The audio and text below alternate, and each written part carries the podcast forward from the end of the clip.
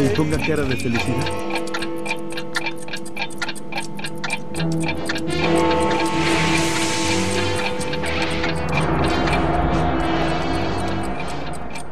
Cuando deba salir, ¿puedes presentarme como guasón?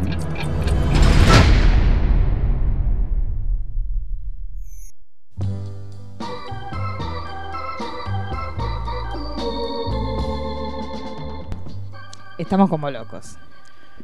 Estamos eh, más que locos. Estamos militando esta película como locos. Por fa- como nunca. Como nunca. Como nunca. Es más, hoy en el chat interno, mientras ch- chateamos, yo tenía la película en un costado. Una, una vergüenza. Un- Estamos una- una- enloquecidos, chicos. Es, es- es- es- es increíble. Vamos, increíble. primero presentémonos rápidamente. Mi nombre es Marisa Cariolo, arroba Cariolita.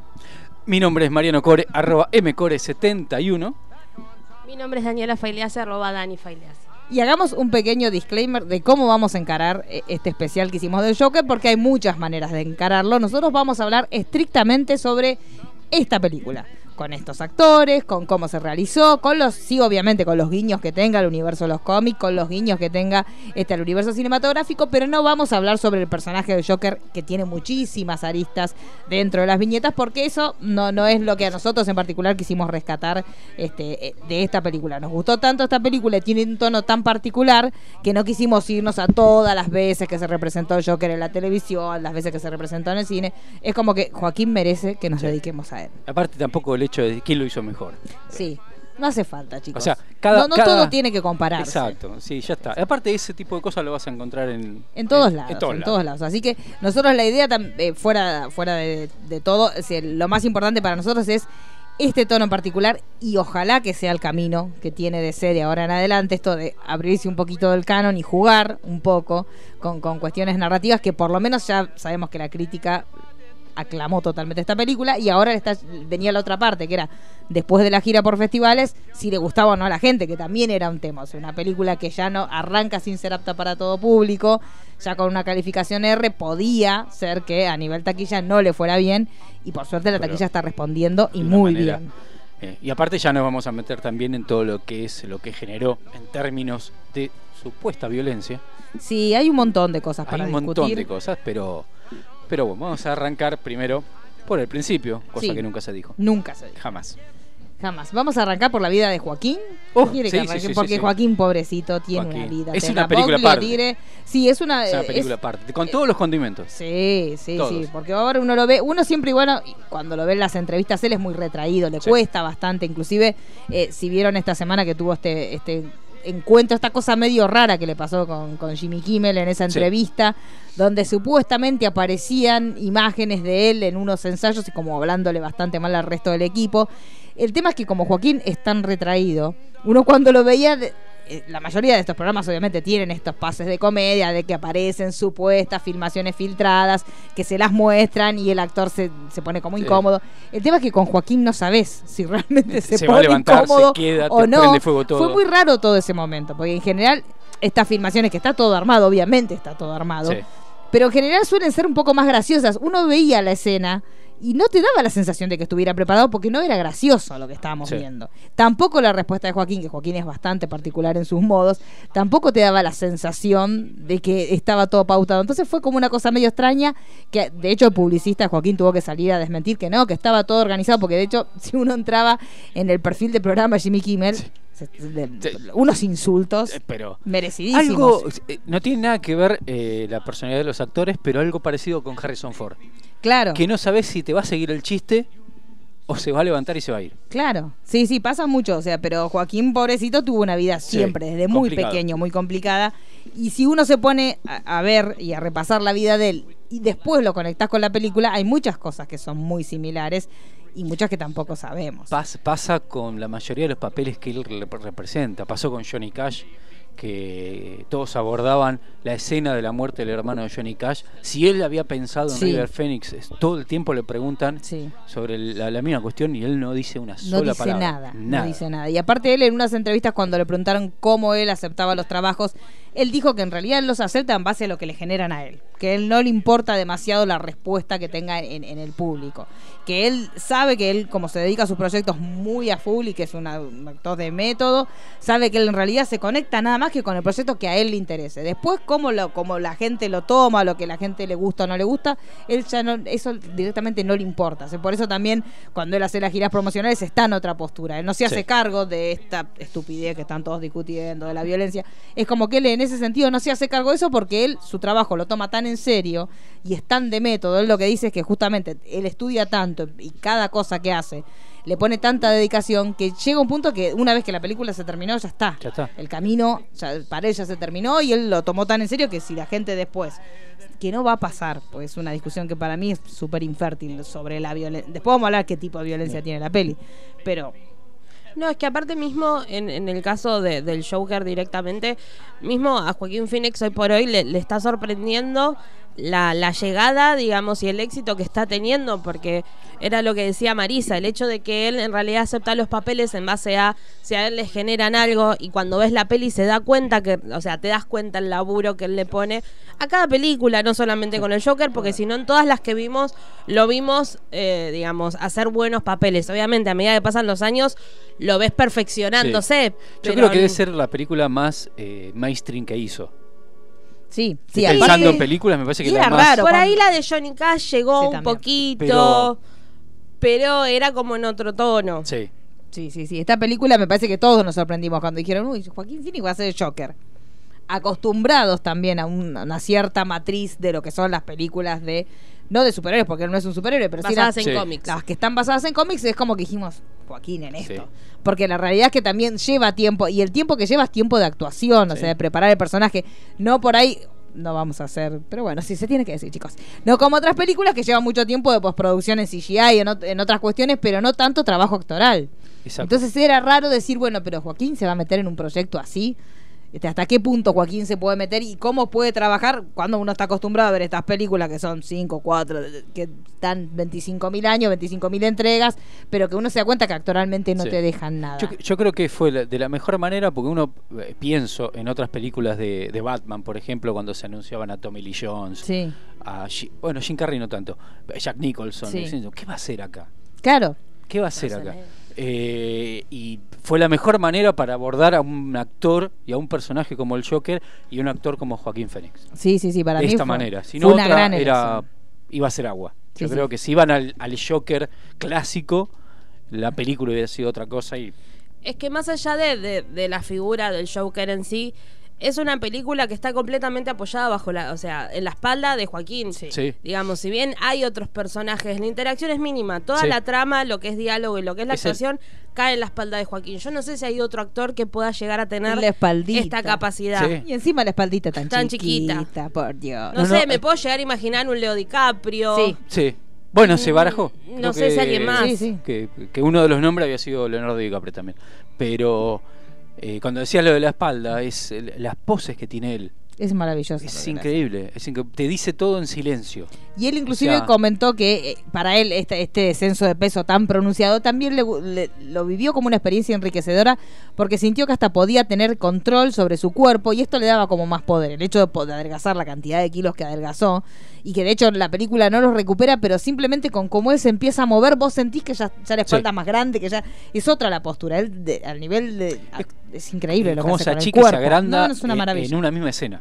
Sí, sí, sí. sí, Cómo sí. se contorsiona. Es, Ay, es sí, increíble. sí, sí, Es increíble. O sea, la, la- la- la- la escena que él viene caminando y se viene riendo Sí. y se deja reír al segundo. Sí, O sea, en esa postura nada más, más allá de la risa, el por qué se ríe, sí, sí. digamos, te dice todo sin mencionar nada y sin mostrarte nada. Sí, Porque- y acá comentario también para la gente que no la haya ido todavía a ver, véanla en el idioma original. Sí. Sabemos que por ahí uno medio vago, pero él trabajó cinco No. meses para lograr el y tono no de solo esa eso, risa, sino chicos. que eh, si todavía no la vieron, digamos, si quieren síganos escuchando, pero sepan que va a haber spoiler, no es que no van- sí. vamos a comentar por arriba la película, sino que nos vamos a meter de lleno en la trama.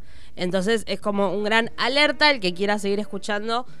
Nos sigue acompañando. Y si no, esperan a que esté en Spotify o iBox. Y cuando ven la película, salen y se ponen a ver. Sí, se ponen a escucharnos. Pero bueno, con- decíamos que tuvo una vida muy particular, este Joaquín, que también se relacionó con otros trabajos que él tuvo antes en su carrera. Pero digamos que los padres de Joaquín se conocieron y enseguida, ni bien se conocieron, se unieron a una secta. Ah, hermoso. Una- ¿Se acuerdan que, bueno, cuando nosotros siempre hablamos de la época de los Manson, de esta época del declive de, del, del Flower Power, de lo que eran los hippies? Bueno, justamente de fines de la década del 60 surge también, porque había que quedaba toda esta gente, todo este cúmulo de personas que creían en esto del amor libre y un montón de cuestiones más, y surge la secta de los niños de Dios, que de hecho tuvo también en Argentina, tuvo un centro muy importante, pero más mucho, que cayó mucho más adelante, ya en la década del 80. Pero lo cierto es que los padres de Joaquín, los dos creían y eran partícipes de, de- de esta, de esta secta y criaron a sus hijos dentro de lo que creían estos niños de Dios, que es una secta que después, cuando se descubrió y cuando fueron siguiendo sus rastros, era una secta que tenía, estaba muy relacionada con la pedofilia, practicaban el amor libre y de hecho tenían como una educación en cuanto a lo sexual para con sus hijos, que era como muy de quitarle todos los tabús y de hecho su creador después fue demandado este por este pedofilia con su propia hija, por abuso con su propia Sí. hija. O sea, era una secta heavy, muy heavy.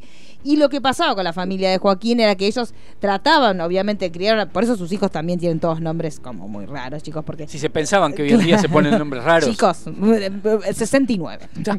bueno, pero eh, él nace en el 74, tiene un hermano que se llama River, uno que se llama Rain, Summer, Liberty, o sea, todos tenían nombres así, nombres muy extraños, pero que tenían que ver con lo que ellos creían. Sí, incluso el nombre de él es Leaf. También, claro, Sí. después este lo terminó cambiando, pero lo que contaban era que los padres, si bien trataban de llevar esta palabra, ellos este, en tiempo estuvieron en California, luego empezaron a ir por toda América, pero el tema que era que ellos también tampoco tenían cómo vivir, porque en realidad esta- secta en realidad hacía como ya en su momento también lo hablamos cuando hablamos de Manson, tenían esta cuestión de que las mujeres eran como medio unas seductoras que trataban de conseguir dinero para la secta y no- la secta no tenía, no financiaba las actividades de las familias. Entonces, River Phoenix y Joaquín hacían esto de cantar en la calle, de bailar en la calle para tratar también de llevar algo de dinero a su casa. Así que también esta cosa del comediante y del artista callejero, que también lo Sí. vemos en su personaje, tiene que mucho que ver con la infancia de ellos. Y no sabemos este tema de los abusos. Hasta Hasta donde nunca llega. se hasta habló. dónde. Nunca se habló, muy poco habló eh, River Phoenix en su momento. Eh, Joaquín también habló de que vivían todos en una mi- mi- misma habitación Sí, en la cual no podían vivir chiquita. chicos. Sí. Entonces cada vez que venían los dueños se tenían que esconder atrás Se de una tenían que esconder y estaban horas escondidos Horas. porque en realidad era un lugar súper chiquito y vivía toda la familia ahí. Entonces Claro. en realidad hacían pasar que vivían los padres, pero los chicos se escondían y estaban ahí escondidos un Y encima montón no de eran dos hermanos, era- No, eran un montón, era una, una turba. Pero bueno, el tema es este que no sabemos hasta qué punto muchas cosas de las que después, y ya cuando nos adentremos en la trama de la peli, pero eh, yo tuve un momento que mientras que miraba la peli dije, ay Dios santo, Joaquín, es el choque, porque hay un montón de cosas, esto de que él sea un artista callejero para tratar de ayudar a, a los padres y el hecho también de que después él descubra ciertas situaciones de abuso, ya estamos hablando Sí. de Joker, pero en un momento yo pensé, posiblemente le haya pasado a Joaquín. Porque era, Sí, era una, vivirla muy de cerca. era una digamos. secta que se caracterizaba por eso, porque los, los menores cre- creían, o los padres trataban de transmitir esto, esta especie de libertad sexual, que en realidad era todo lo contrario a lo que le había pasado al creador de la secta en su adolescencia. El creador de la secta, en su adolescencia, la madre aparentemente entró en un momento a su habitación, lo encontró tocándose y primero lo retó, le dijo que no lo hiciera nunca más. Obviamente, si era un adolescente, al poco tiempo Al- le volvió a pasar. A los dos minutos. Y cuando lo volvió a encontrar, llamó al padre y lo obligó a que se siguiera masturbando frente a la mirada. Imagínense la situación. Oh. Que vos te estés masturbando frente a la mirada de tu padre y de tu madre. A partir de eso, él empezó a tener una desviación bastante importante y empezó a naturalizar estos deseos incestuosos y los empezó a hacer parte del culto de los niños de Dios. Entonces, por ahí es donde viene como la matriz de, esta, de estos abusos que eran parte de dentro de esta secta, que no sabemos hasta qué punto Joaquín los vio o no, pero sí sabemos que era una característica y de hecho en los países que cayó, cayó por eso, por, por cuestiones de pedofilia. Bueno, si, si uno se pone a analizar eh, en la juventud, tanto de Joaquín como de River Phoenix, siempre se los trató como actores infantiles adultos. Claro. Era, ta- estaba, eh, eh, o sea, dentro de todo el contexto en el que vivieron, estaban mucho más maduros de que, que los niños de que los de niños esa de su edad, época. y nosotros pensamos en River y ya uno lo- se lo imagina como un hombrecito, como Sí. un hombre, y en realidad se murió súper joven. 23 Pero, años. Claro, en nuestra Era mente uno no piensa que era, hoy por hoy sería casi un adolescente, pero nosotros ya tenemos la imagen de un adulto, Sí, como sí, un sí. adulto que se murió por Y una- aparte ya tenía una carrera, Sí, digamos, no es que había hecho dos películas cuando falleció, tenía ya una carrera, entonces, se cre- eh, digamos, más allá de que parecían más adultos, el hecho de ya haberlo visto en varias cosas es como que en tu cabeza tiene 45. Exacto. Sí, es verdad, es verdad. Porque pasa con muchos famosos. Es que se los veía, a- tanto a él como a los hermanos se los veía ya grandes. Sí. Porque Joaquín, a pesar que empezó Joaquín un poco- nunca fue joven, chicos, es Claro. hora de que se diga esto. empezó, chicos. empezó más tarde. Pasó de los 5 a los 35. Exacto. En un salto, y ahí quedó. De golpe estaba como gladiador y ahí claro, quedó. ahora O sea, sí. Y es raro ver la ima- las imágenes de las primeras películas que actuó que lo ves nene. Y vos Sí, decís, nene. ese no es Joaquín. Señor, usted fue un nene. Sí. Inclusive la madre, ahora me, me estaba acordando otro dato, el tema del labio leporino que él tiene. En general el labio leporino tiene que ver con una lesión externa y una lesión interna en el paladar importantísima que a muchos les, les dificulta el habla y todo. La madre contaba que cuando él nace, obviamente ven que él tiene el labio leporino, y la madre decía que por sus, por sus rezos él había- no tenía esta lesión interna en el paladar que era lo que le hubiera perjudicado. O sea que ya fíjense, Ya, ya. pobre chico, ya desde el arranque, pobre santo venía con el estigma de la Sí. familia. Así, y uno Sí. quiere que sea, eh, que sean, entre comillas, Sí, normal. normal, claro. Por eso uno después entiende todos los papeles que él hizo en su vida, que si te pones a pensar, claro, todos tienen que ver con esto. Y por eso lo linkean siempre a Sí, porque ni Johnny Cash. Sí, a Johnny Cash, decís, sí. sí, sí. O sea, en un punto tiene mucha similitud y por algo lo habrá elegido. Aunque él diga que no... Más allá de que amamos y reivindicamos a Johnny Cash. Sí, aparte. Sí. Eh, Sí. Aunque él diga, por ejemplo, en el, en el- en el caso de Johnny Cash, dice, yo no uso las vivencias personales para enfrentar a los personajes, pero elegís personajes muy similares. Sí, a que lo tienen sos vos". vivencias personales muy, Exacto, muy o sea, similares. Eh, eh, eh, lo terminás usando. Claro, lo que pasa que a mí, yo lo que veo, como uno se pone a ver entrevistas de él, él es tan par, o sea, a la vez es, es muy cálido, muy, raro como, es muy como es, porque no es una persona que vos puedas decir, no, no me gusta cuando lo veo, pero te das cuenta que tiene muy claro el límite hasta dónde va a hablar. Entonces está todo bien hasta que se llega a un lugar donde él no quiere hablar y ahí bajo la cortina y Sí. olvídate. Y es muy tímido. Es muy tímido, muy tímido y, y tiene- hace muchas cosas raras por el cuerpo. Si ustedes se ponen a mirar todas las entrevistas, él cuando se siente incómodo sube las piernas arriba de la Sí. silla, ah, se empieza a mover en el asiento, eh, no, no tiene esa cosa Las muy... de- manos, mueve sí, mucho las las manos. manos las mueve mucho y, y también tiene esta cosa que tiene como un- una pasividad en la cara, que vos no sabes cuándo él está contento, cuando está enojado, cuando está haciendo un chiste, que por eso justamente lo que pasó con Jimmy Kimmel, lo vi en una entrevista con él en DeGeneres y hacía lo mismo, o sea, él hacía chistes constantemente con ella, pero ponía la cara tan impávida que vos no te das cuenta que era un chiste, porque lo hablaba seriamente todo el tiempo. Este, pero es, es una cosa. Es más, las fotos de él de, de niño, eh, creo que son las únicas fotos que ves que realmente está sonriendo. Sí, sí, sí, sí, sí, sí, porque en general. Después ya no. No, no es cierto.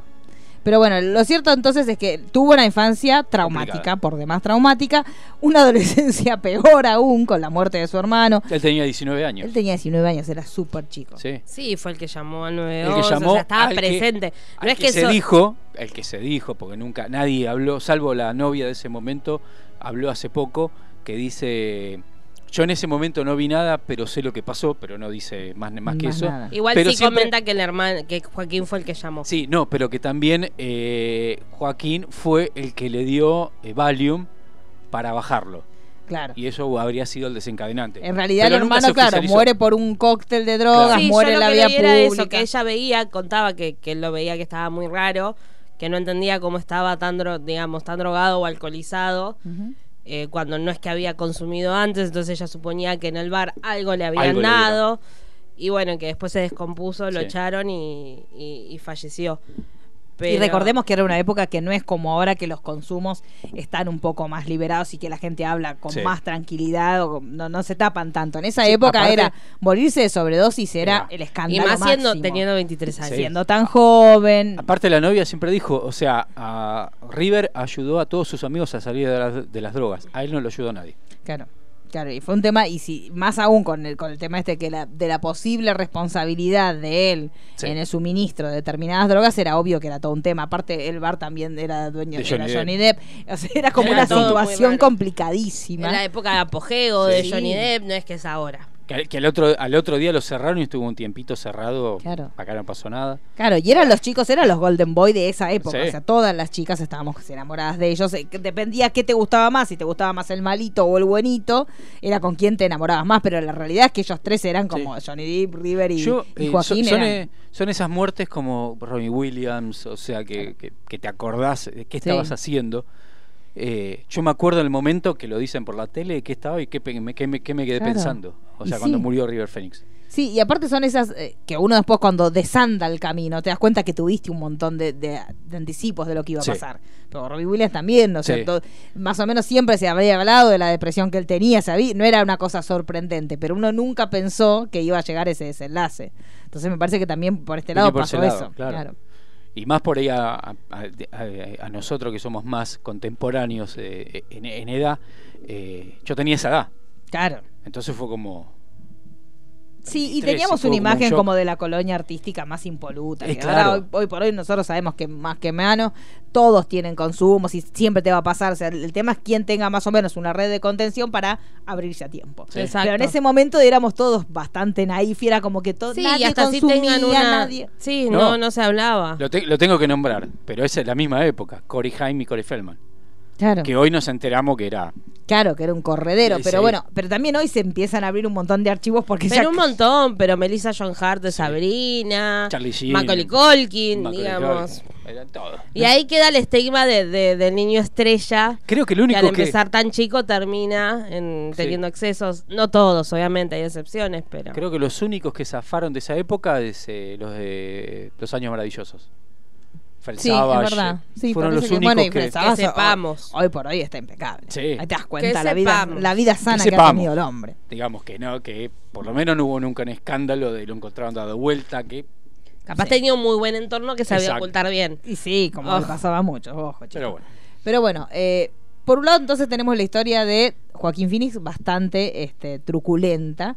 Muy similar. Muy similar a muchas cosas que a ver en el Joker. Y por otro lado tenemos a Todd Phillips, que es un director que no la- el que nunca lo vimos. El año de los grandes batacazos vinieron por el lado que de no de ese lado, ¿sí? De Hangover nos trajo dos grandes alegrías. Nos trajo por un lado Chernobyl por el lado de su guionista y por otro lado a, a Todd Phillips como su director, que terminó siendo Sí. Si no- un obsesivo de Si los no, te detalles. gustaba, si no te gustaba esa trilogía de películas, ahora tenerlas en un pedestal porque generaron Chicos, otra por cantidad Dios, de le cosas. debemos todo, le debemos todo a Sí. Hangover, este, pero la verdad que fue también una sorpresa cuando, cuando escuchamos del proyecto que dijeron, bueno, el director de Hangover, con- aparte ser- ya era la combinación increíble, ya decir, el director de Hangover con Joaquín Phoenix. El guasón. Y Joker. No. No, chicos, ¿qué estamos escuchando? Que era en más un o menos- momento complicado para DC. Claro, es que el- eso, por ejemplo, lo que me pasó a mí cuando vi el tráiler, no me generó absolutamente nada. Entonces ¿Sí? no tenía. Posta, yo vivo yo me manija de enamoré, yo me enamoré. Yo de veía él. el tráiler, lo- los veía todos ustedes enajenados. yo decía. ¿qué me estoy perdiendo? Claro. Porque lo veo y no me dice nada. Y no le tenía fe a la película. No, yo le tuve No. fe, pero entendí como que iba a estar muy bien, pero que iba a ser una cosa fuera de, Sí. de DC. O sea, me daba alegría, pero era como bueno. Sí, yo solo entendí, digamos, no es que era, ay, qué cosa, soy fan y voy. Pero ya el trailer me había gustado un montón y era una peli que quería ver y que quería ver en cine. Es como que ya la había puesto en, en el listadito Está. de las de. Este año para ver, vayamos a ver Joker. Sí. Después fue. Claro. Ahora es como. Locura, wow. vayamos a verla Sí. de nuevo. Es más, yo fui el último que la vio. Claro, Hagamos la tesis. Porque no me quedó otra que ir a verla y patada en la cara. O No, sea, fue una locura, fue ahí una tenés. locura. Es que es una patada en el pecho Sí. con carrera. eh, y Sí, te deja así. Sí, sí, te deja así. Y era también importante que llegaba en un momento en el cual DC estaba golpeadísimo. O sea, las películas de DC, no está, por una cuestión, por otro, por el, por el Snyder Cut, que algún día aparecerá o no. Pero la realidad es que el, el universo cinematográfico de DC estaba muy golpeado. Entonces, realmente necesitaba esto. Y a su vez tenías por en la vereda de enfrente, porque nos guste o no, está la vereda de enfrente, películas de dudosa calidad, pero que está, funcionaban. sí. Funcionaban. Entonces la, la gente iba masivamente a ver películas de Marvel que tenían un argumento cero, pero mucho CGI y un montón de cuestiones que tienen que ver con el artificio, pero no así el- el- buenas actuaciones, ni historias que sean demoledoras. O sea, venía como viene bien de, de audiencia, pero flojito lo demás. Pero DC venía golpeadísimo. Así como eh, termina pasando que DC está muy bien en las series televisivas y Marvel nunca le encuentra camino. Exacto. Lo último bueno de DC, bueno, fue La Mujer Maravilla. Sí, Sí, sí, fue lo último. Todo es cuestionable. Te Todo puede lo demás gustar, no era- te puede gustar, sí. pero es cuestionable. Sí, igual con Aquaman y Shazam, Sí, como que a levantaron. nivel Shazam. levantaron. Shazam. Pero... Más que, más que como Aquaman, Shazam. Como película me refiero. Sí, em, lo- lo- Sí, porque en la, en la serie, o sea, te puede gustar o no a- en la instancia que están las series, pero no se puede negar que la Roverse tiene un Sí. éxito propio Sí, y que vive. Ahora va a ver el tema Y con cuando se Estamos hablando de pero temporada. Y que lo- que lo saben sí. hacer. cuando, cuando Marvel no pasa de la tercera a la Sí, cuarta, exacto. con suerte. Y que lo saben hacer tanto en serie de televisión como en películas animadas. Claro. Las películas animadas son excelentes. Bueno, y las películas animadas tienen un, un público cautivo que está siempre ahí. Siempre. Siempre. Y no- Como las series animadas. Sí, También. Sí, sí, por eso. eh, Ese universo de C lo tiene, pero Sí. el tema de las películas siempre algo pasa. Algo pasa. Algo pasa con el corte final, con los recortes, con el pasamanos, con la, también un montón Viene de. pasando desde Tim Burton. Sí, sí, ¿Por y, aparte que tiene un montón de cuestiones personales que por ahí terminan siendo atenta contra el producto final, como pasó con el corte de Snyder, que terminó siendo una cuestión personal lo que terminó arruinando el proyecto Sí. en sí, o sea, con un montón de reshoot, con pasamano entre directores que en general no suelen salir bien. Este, pero bueno, este proyecto era como que para nosotros era una gran sorpresa por ese lado. Y la- lo mejor que nos podían decir, por lo menos cuando nos acercamos al proyecto, era esto de, bueno, ojo, no viene por el lado del canon, que fue lo primero que dijo Todd Phillips. Está todo bien, tomamos un personaje que es del universo DC, pero relajen el canon. O sea, va a venir por otro lado. Y ahí es como que todos, y él también empezó a tirar pequeñas pistas, que habló de Rey de la Comedia, que habló de Taxi Driver, y cuestiones que tenían que ver también con este padrino que es Scorsese de la película, que iba a tener mucho que ver con el tono que iba a tener la película, y ahí es como que todos relajamos, porque sentimos que era algo distinto. Sí, próximo al estreno empezó a aclarar que no iba a ser una película que era para todos, que digamos que, que, que él se había empezado, más allá de hablar de la decisión de por qué cambió radicalmente de la comedia a un tono como Joker, que es eh, todo lo opuesto, eh, él empezó a aclarar como decir, bueno, paren, porque también están los, digamos, los que son la rajatabla del cómic, que obviamente hay cosas, o sea, no iban a encontrar nada, tenés los que, porque hay, hay muchos que pensaban que iban a ver una peli de Batman, solo que desde la visión de Joker. Claro.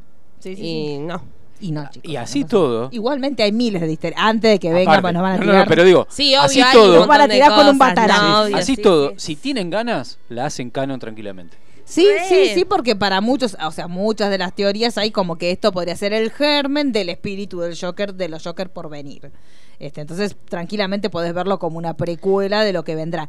Ya de hecho, Joaquín, que en su momento había dicho, no, yo no quiero saber nada, y en las últimas entrevistas empezó a decir, y si fuera por mí, todavía estaría film. Por mí y por todo. O sea, Sí, por los sí, dos, él se todavía seguiría filmando. O sea, que Es que obvio, hay referencias al Sí. universo DC, pero la serie, la serie, perdón, estoy chipeada con el otro, la otra parte. Eh, la peli no se centra solamente en eso, no, es que, digamos, va Exacto. Más, se mete más en profundidad con otros debates Sí. y otras cosas. Yo creo que eso de que avisó que no, que no era canon era para también apaciguar. Para porque- apaciguar las Sí, Porque fue la verdad, el paraguas. La ves y Sí. tranquilamente es canon, porque están todos los detalles. Sí, sí, pero aparte me parece que lo, lo que él estuvo muy inteligente, y acá también marcamos una diferencia con la vereda de enfrente, Boss Joker es una grandísima película. Punto. No es una grandísima película basada en un universo de los cómics. Es una gran película por per se. Le sacas el nombre y Nada, poner Roberto, no importa, pero lo que Sería muy Ay. Roberto. Roberto. Roberto por Joaquín. o como le Este, dicen en España, el, el risas. Claro, pero la realidad es de eso. furia, es una es una gran película, es una película que está filmada Sí. como la hostia y después vamos a hablar de, de los distintos detalles que tienen que ver con el vestuario, con las locaciones, con todo el trabajo que hizo Todd Phillips al momento de empezar la película y la película funciona, o sea, más allá de, o sea, vos estás viendo una película del, del origen de un anarquista, no estás viendo específicamente del Joker. Entonces, vos querés ver los guiños, los vas a ver, por eso es lo para mí me parece que es la Sí, gran fórmula. que están ahí, o digamos, Claro. no podés decir, no, no los veo, no los veo, no me doy cuenta. Pero si vos no los viste, por ejemplo, si vos vas, no sé, si nosotros vamos con nuestras madres o con nuestros padres que son más grandes y que no son fanáticos de los cómics, la van a disfrutar igual, la van a pasar mal, pero a lo que voy es que el personaje en sí mismo tiene una complejidad que excede el universo de los cómics en cuanto a easter egg. Sí. Obviamente que los cómics son súper profundos, por eso también era necesario que hubiera una película es muy lindo que las películas las vaya a ver todo el mundo y que vaya la familia, todo lo que vos quieras, pero hay una oscuridad en el universo de las viñetas que no se estaba explorando. Por esta cuestión de salir Solo a en vender. las series animadas. Claro, claro. Y en las series... En la época de Tim Burton, que fue la gran, el, el- el gran cuestionamiento a Barton, Sí. Pero de tiene que ver... muy oscuro, y así todo, y uno la mira hoy, sí, es una, una cosa colorida, Claro. hermosa. Y pero porque en realidad también lo oscuro de la versión de Tim Burton tiene que ver justamente con la estética de Tim Burton, Sí. más allá de Batman. Sí. Porque vos después ves otras cosas y, o sea, ves el cadáver de la Sí, novia y sigue la misma línea. Exacto. Tiene que ver con Tim Burton, Bueno, va más allá del, del cómic Lo que del le pasó a. Barton en, en Batman Regresa era lo del pingüino, como se lo había, había ido al extremo y había hecho un pingüino que te- mientras hablaba comía pescado crudo. Ay, Claro. sí, qué genial, Eh, lo amo. Y ahí dejaron todo, ahí abandonaron todo y fueron al, al- a los pedos de colores de Schumacher y ahí se arruinó el universo de No, pero digamos, es lo que dice Marisa, tiene una oscuridad. que- porque también no es lo mismo, es lo mismo que hablamos cuando hablamos de libros, digamos. Hay formatos que permiten llegar a profundidades que en lo que es audiovisual cuesta un poco más porque hay cosas que, que cuesta plasmar. Si vos no tenés por ahí eh, ni hablar de un buen guionista, pero un actor que realmente pueda transmitir hay, digamos, cosas de las personalidades o, de los pensamientos que cuesta mucho transmitir. No es lo mismo cuando vos estás escribiendo que podés desarrollar y ser muy descriptivo e ir llevando al que te lea que se lo imagine. Entonces te permite llegar a lugares que audiovisual lo ves, no, no te da como un tiempo a la imaginación. Sí a después decir, bueno, capaz que esto que vi tiene que ver pero no es inmediato, es algo que desarrollás después, como el hecho de que qui- quizás este sea el germen de todos los Joker que existen en los cómics. Es algo que viene después de verlo, no es que lo vas construyendo mientras lo ves. Entonces ahí ya va a haber siempre una diferencia, es inevitable. Sí, sí, sí. Pero, o sea, lo que digo, ojalá se esfuercen y lo hagan canon. Sí. Porque eh, el ofendimiento que puede tener alguien cuando se entera que no va a ser canon, antes de ver un Sí, trailer, de bueno, ver- pero siempre va a haber ya está. O sea, También hay, lo- que, hay sí. que reinventar un poco también, eh, más que nada en DC, lo que venimos hablando, hay Sí. que reinventar un poco para empezar a hacer buenas películas. No, no. Sí, sí, porque también pasa, por ejemplo, pasó con Aquaman, que Aquaman estaba muy bien, pero había un tema con el tono que no se terminaba de... O sea, trajeron un director, que era un director del universo del terror, como James Wan, logró por momentos que la película, porque hay momentos de la película que funciona muy bien, pero por ejemplo, los momentos de comedia no eran orgánicos con el resto de la película. Entonces te pasaba eso. En cambio, lo que sí pasa con Joker es que la película es un masazo y no tiene ningún momento que vos digas esto sobra, esto no, esto está mal, esto está fuera de tono. Siempre mantiene un tono súper agobiante, por eso mucha gente dice que la película es agobiante, que es intensa. Y, y también acá vamos a hacer como el primer este apartado, el primer disclaimer, con el tema de la violencia, que por todos lados están hablando de la violencia. ¿Hay violencia en la película? Sí, hay violencia, pero la violencia que te choca, que te destroza y que terminás, salís destrozado, no es una violencia de te pego un golpe, te arranco Sí, un va más ojo, te allá de la un brazo. física. Es una violencia institucional y es una violencia, ahí ya entramos casi en el, en el plot y en el análisis de lo que pasa en la película, que nos pega porque nos pasó a todos. Porque lo que le pasa a Arthur Fleck, que es este, este joven de mediana edad que vive con su madre, que su madre siempre está escribiéndole a, Thomas Wayne esperando una respuesta porque viene una situación desesperante, que asiste a, con un, con una psicóloga eh, del Estado, que es la que lo, lo va llevando, que también esta cuestión de las personas que tienen una enfermedad mental que van a, a ser asistidos y cuando van a esos lugares que no están preparados para contenerlos y van todas las semanas y él eh, todas las veces que habla con, con la psiquiatra le va diciendo todas las veces lo mismo y otra vez ella le pregunta lo que él ya le dijo y en un momento dice, todas las semanas te estoy diciendo lo mismo. O sea, todas las semanas vengo acá porque se supone que la sociedad requiere de mí como enfermo mental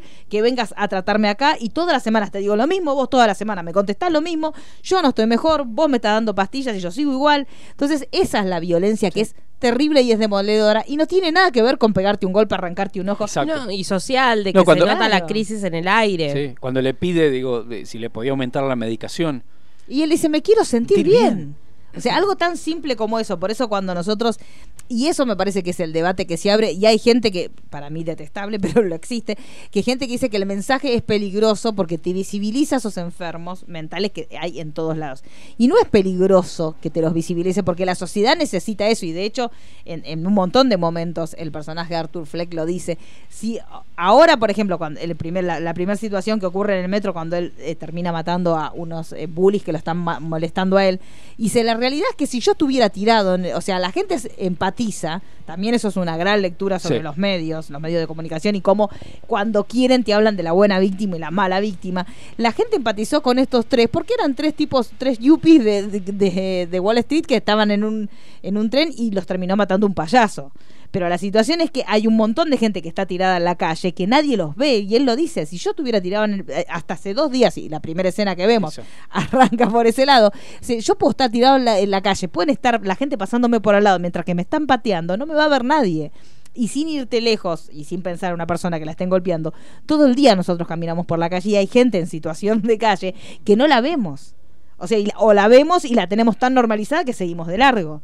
Entonces, eso me parece que es lo que a mucha gente, mucha gente se enoja con la película. Porque te pone de frente con esa situación Exacto. que vos elegís. Y, de- y después nos sí. indignamos porque echan a alguien de un restaurante. Claro, hay un montón de cuestiones que no tienen que ver, pero claro, es que es esa doble moral propia que más allá que uno eh, diga yo tengo buenos sentimientos, yo me preocupo por esto, o sea, terminás en ese en ese Arthur, engranaje Claro. que lo que está criticando el personaje del Joker. Y Arthur Fleck es el hombre que nadie ve. La Sí, realidad es es esa. También yo creo que lo que molesta de, de la película, que lo que dicen que es violenta, es porque te incomoda y te obliga a pensar. Porque en realidad si vos te vas a centrar en violencia, escenas de violencia, violencia explícita, digamos, golpe, sangre, muerte, tenés No a lo largo de la nada. historia un montón de películas. Sí. Es más, yo cuando la fui a ver, antes me dieron el tráiler de la, de la última de Rambo, Sí. muchas ganas de verla. Pero bueno, volviendo a eso, por ejemplo, poniendo deje a Rambo, porque es lo que pensaba yo cuando veía las escenas y me era como mucho laburo mental, hice viendo el Joker. Fue increíble lo que mi mente solita trabajó. Pero digamos, Rambo, todo el mundo ama a Rambo. Rambo tiene mucha violencia porque es- está en medio de la guerra, hay disparos. Y, pero más allá de la violencia física, tiene una bajada de línea que tiene que ver con construir un enemigo social, como era en ese momento el comunismo. Sí. Y cuando vos empezás a ver las de acción más noventeras, o misteriosamente son los terroristas. Sí. Y ahora nos estamos metiendo medio con los latinos.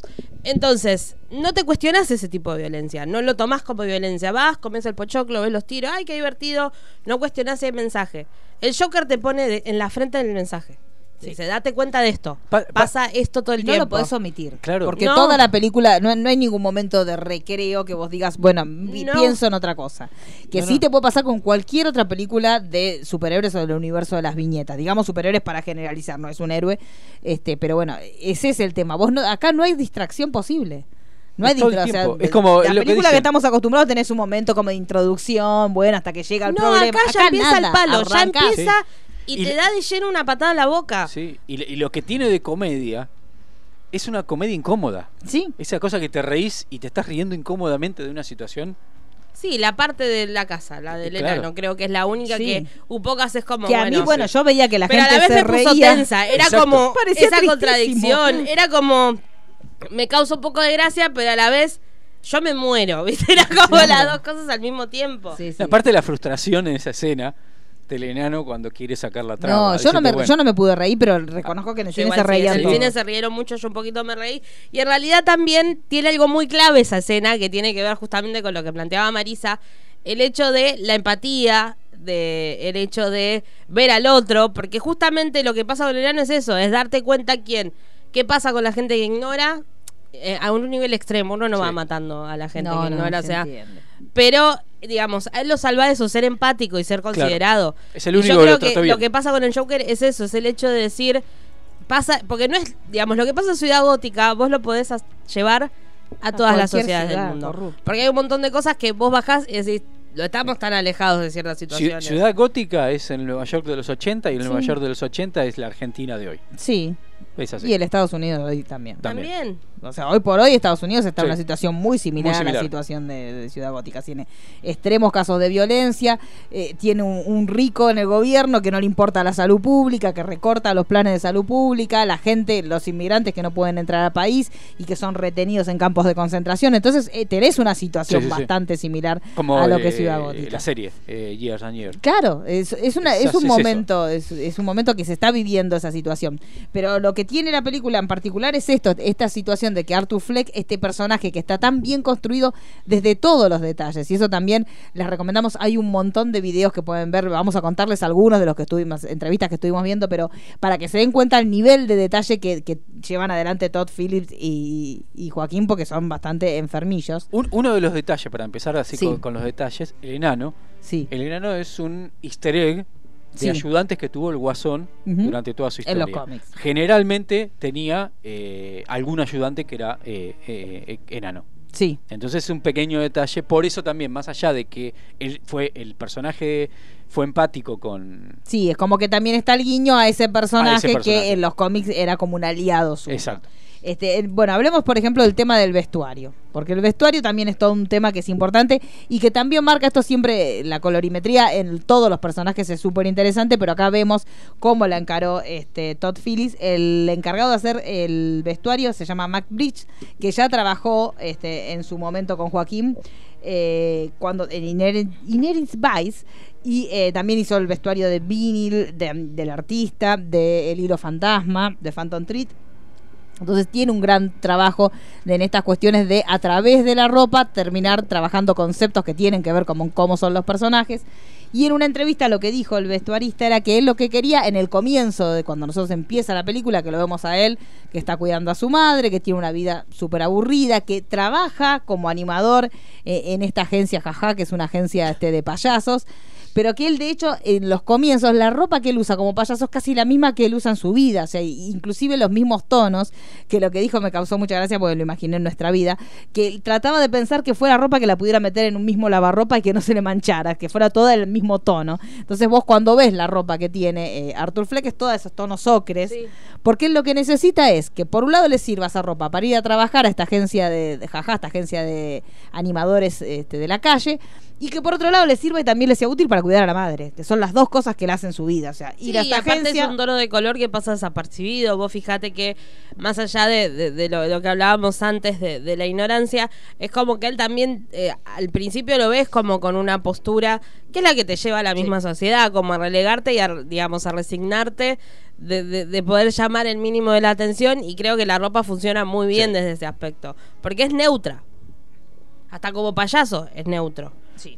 Acá nos tenemos a nuestro amigo Mariano González que nos está escuchando, que nos manda un comentario que está en consonancia con lo que venimos diciendo, que Joker te sensibiliza porque te interpela con una realidad que el cine se ocupó de tapar con historias caricaturescas igual de pochoclo gaseoso. exactamente Y claro, justamente es eso. Y esta película te incomoda por eso. Pero bueno, volviendo a lo que hablamos del vestuario, justamente lo que habla el vestuarista era que él trató de que él en su comienzo fuera casi, de hecho el tono de la ciudad también es ese tono ocre tan particular que también este les recomendamos un videito que lo subimos al, al hilo que armamos hoy este, en la cuenta de spoiler donde tenemos todos los videitos, algunos de- con los que estuvimos trabajando, de cómo se hizo la ciudad, cómo se, cómo se trabajó para que esta ciudad gótica, que está basada en Newark, es una ciudad que tenía muchos aspectos de una ciudad que se había quedado bastante en el tiempo, entonces él lo que trata de retratar es lo que sería una ciudad típica de Estados Unidos en 1980 y que lo que él hizo fue tomar las calles principales de esa ciudad y en los lugares donde había pedacitos de cielo poner un edificio más, porque él lo que quería era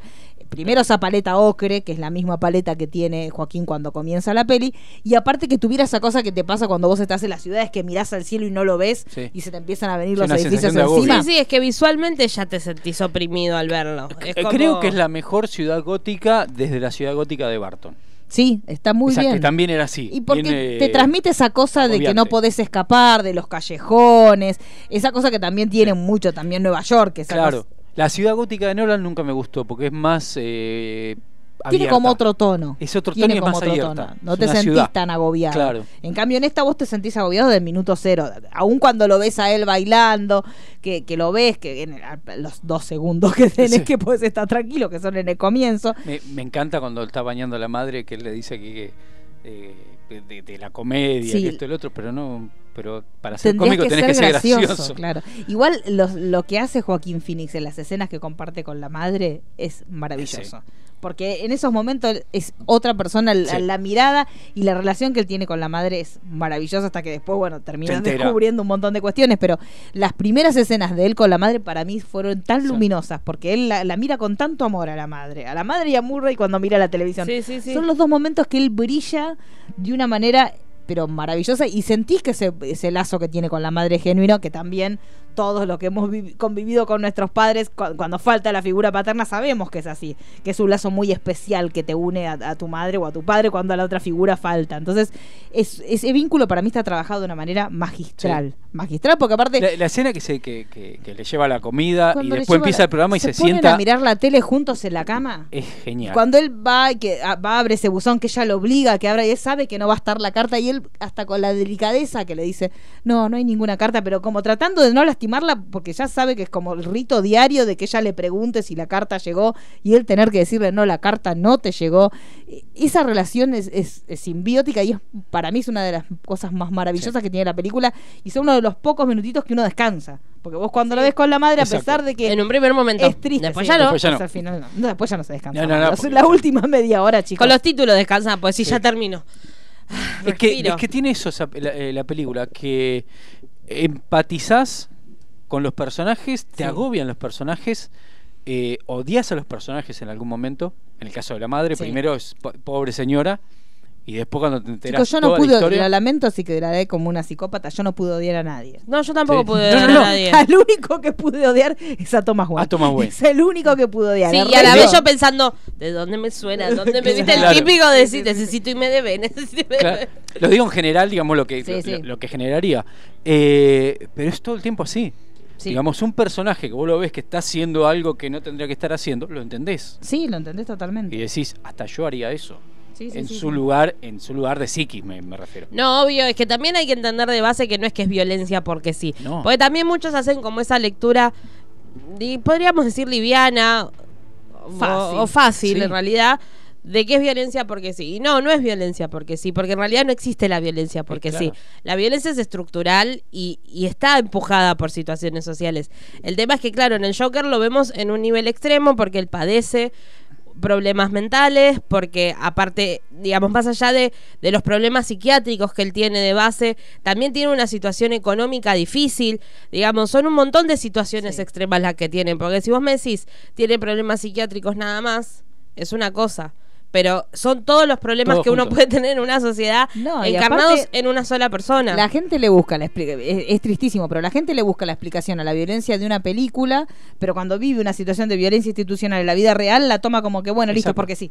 Porque la realidad es esa, la gente, Sí. lo que termina pasando en la película, cuando que termina siendo un canto a la anarquía, pero es cuando vos te cuestionas el origen de la violencia institucional y decís, no, no es porque sí, porque la realidad es que todos estamos, y acá ya, ya le doy una lectura política, pero todos estamos inmersos en situaciones de violencia y damos por sentado que es porque sí, y nos quedamos quietos y no nos revelamos. Y lo que hace justamente Arthur Freck es dejar de pensar que es porque sí y cuestionarse por qué yo me tengo que bancar que los poderosos me terminen pisoteando todo el tiempo y que yo no tenga ningún recurso, que yo sea un gasto para el Estado y que sea un número más, ¿por qué yo me tengo que bancar eso? Y él termina haciendo lo que no nos animamos a hacer ninguno de nosotros. Es que el- Entonces no, no entiendo a la gente por qué le busca que tenga que estar perfectamente justificada la violencia, cuando en realidad en la vida no hay justificación para la violencia institucional de la que todos somos víctimas, y más los, los más desafortunados y los excluidos del sistema.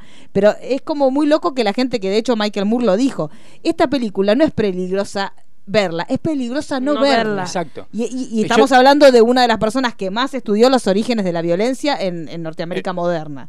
Yo, yo pienso en los, en los ataques de violencia que tenemos acá en Argentina, para el que no el que no conoce, hace años venimos sufriendo con empresas como de, de electricidad como de Sí, Sur, sea, sí, sí. y aplaudimos cuando alguien va a romper algo a, la, a las oficinas de Sur o Edenor. Sí, sí, lo que Eh, sea. pero nos ofendemos con una bueno, es película como en un día de furia. no, pero Claro. pasa lo mismo Y nos con el ofendemos- sistema de salud. y nos ofendemos y nos ofendemos Claro. con una película que refleja exactamente lo mismo. Que refleja a un tipo que, que dejó de bancársela. Ese- claro. Es esa la realidad, sí. chicos. Eso es lo que les molesta mucho. La, la realidad es que te interpela porque también te pregunta, ¿y vos por qué te la bancas? Exacto. La realidad es esa. Vos salís del cine diciendo, ¿y yo por qué me estoy bancando este cúmulo de violencia institucionalizada contra mí?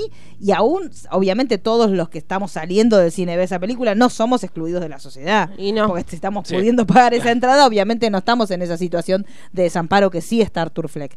Pero la realidad es esa. Me parece que lo que a la gente le molesta es que la película te interpela a vos de por qué sos tan pasivo y por qué no te rebelás contra un montón de, de circunstancias que a vos como ciudadano te están dejando en un lugar de desamparo. Y lo que hace Arthur justamente es dejar de, de, de- ponerse en ese lugar.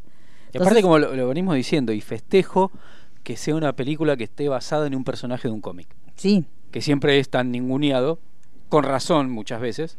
Pero, Bueno, pero es lo que decía recién Mariano, que, nos mandó el mensajito. La realidad es que las películas pueden invitarte a reflexionar o pueden invitarte a que vos por dos horas te olvides de Y todo. sí. Y la realidad es que hasta ahora este cine, basado en los cómics, hacía justamente eso, hacía que vos te olvides por dos horas, porque la realidad es que vos vas a ver Avengers y no vas a salir cuestionándote. A lo sumo, lo más que te va a pasar es que por determinada cantidad de años vos empatices con un personaje y te lo maten. Punto. Eso puede ser el gran quiebre que vos podés sentir. Después vas a tener momentos de feminismo, de reivindicación, medio entre comillas, tirado de los pelos. A lo sumo vas a poder sentirte movilizado por eso, por cuestiones como el honor, por determinadas cuestiones, pero no La vas a plantearte la estructura social en la que estás inmerso. Y, y Joker hace eso. Y sí, Sí. porque mismo con respecto a la locura, digamos, hay que entender que no es que van a gloriar al loco, hay que entender la historia de dónde salió la locura, porque no es algo tan simple de, ay, tiene que tomar dos pastillitas. Es que- Fueron excluidos sociales históricamente. Exactamente. Y, y- y lo, lo llevo al nivel, al nivel musical. De, de cuando alguien critique, de- desde un lado critica a algún músico de- que se droga o que está mal, pero lo que más le gusta es el tango. Y vos decís, en el mundo del tango hay cosas peores que lo que estás señalando. Es no ver la realidad todo el tiempo. Sí. Y vos decís, esas historias las tenés en todos lados Sí, sí. todo el tiempo. Bueno, la- y hasta con gente que admirás. Sí, sí, pero el tema es este. A, a mí lo que me llamó mucho la atención y que me resultó muy desagradable es ver cómo la gente se enojaba con el personaje de Arthur Fleck por ser enfermo. Que de hecho él en la película se lo pasa diciendo todo el tiempo. La gente, lo peor que te puede pasar como enfermo Exacto. es que la gente te ignore y quiera que vos estés bien, que no entiendan el. Es que eso es lo que pasa, no se entiende, digamos, de por sí no se termina de conocer 100% lo que es neuronal. Partamos de Sí. una base que es real y científica. Y después hay una exigencia, y sobre todo este último tiempo, de exigirle a las personas que tienen algún tipo de padecimiento psicológico, psiquiátrico o mental, como lo quieran llamar, de tener que estar bien. ¿Por qué? Porque hay que cumplir con una norma. Que así fue también el origen de la locura. Los locos eran aquellos que no cumplían con la norma. Entonces no cumplís con la norma, molestás, te voy a encerrar. Te aíslo. Digamos, lo- hay mucha bibliografía y hay un montón de teorías al respecto y pueden profundizar por ahí. Pero viene por ese lado. Y auto, digamos, y es como que vos tenés que estar bien. Estamos en una etapa donde siempre hay que estar bien. Es como que se te estimula, eh, relajá, viví, soñá, sé feliz.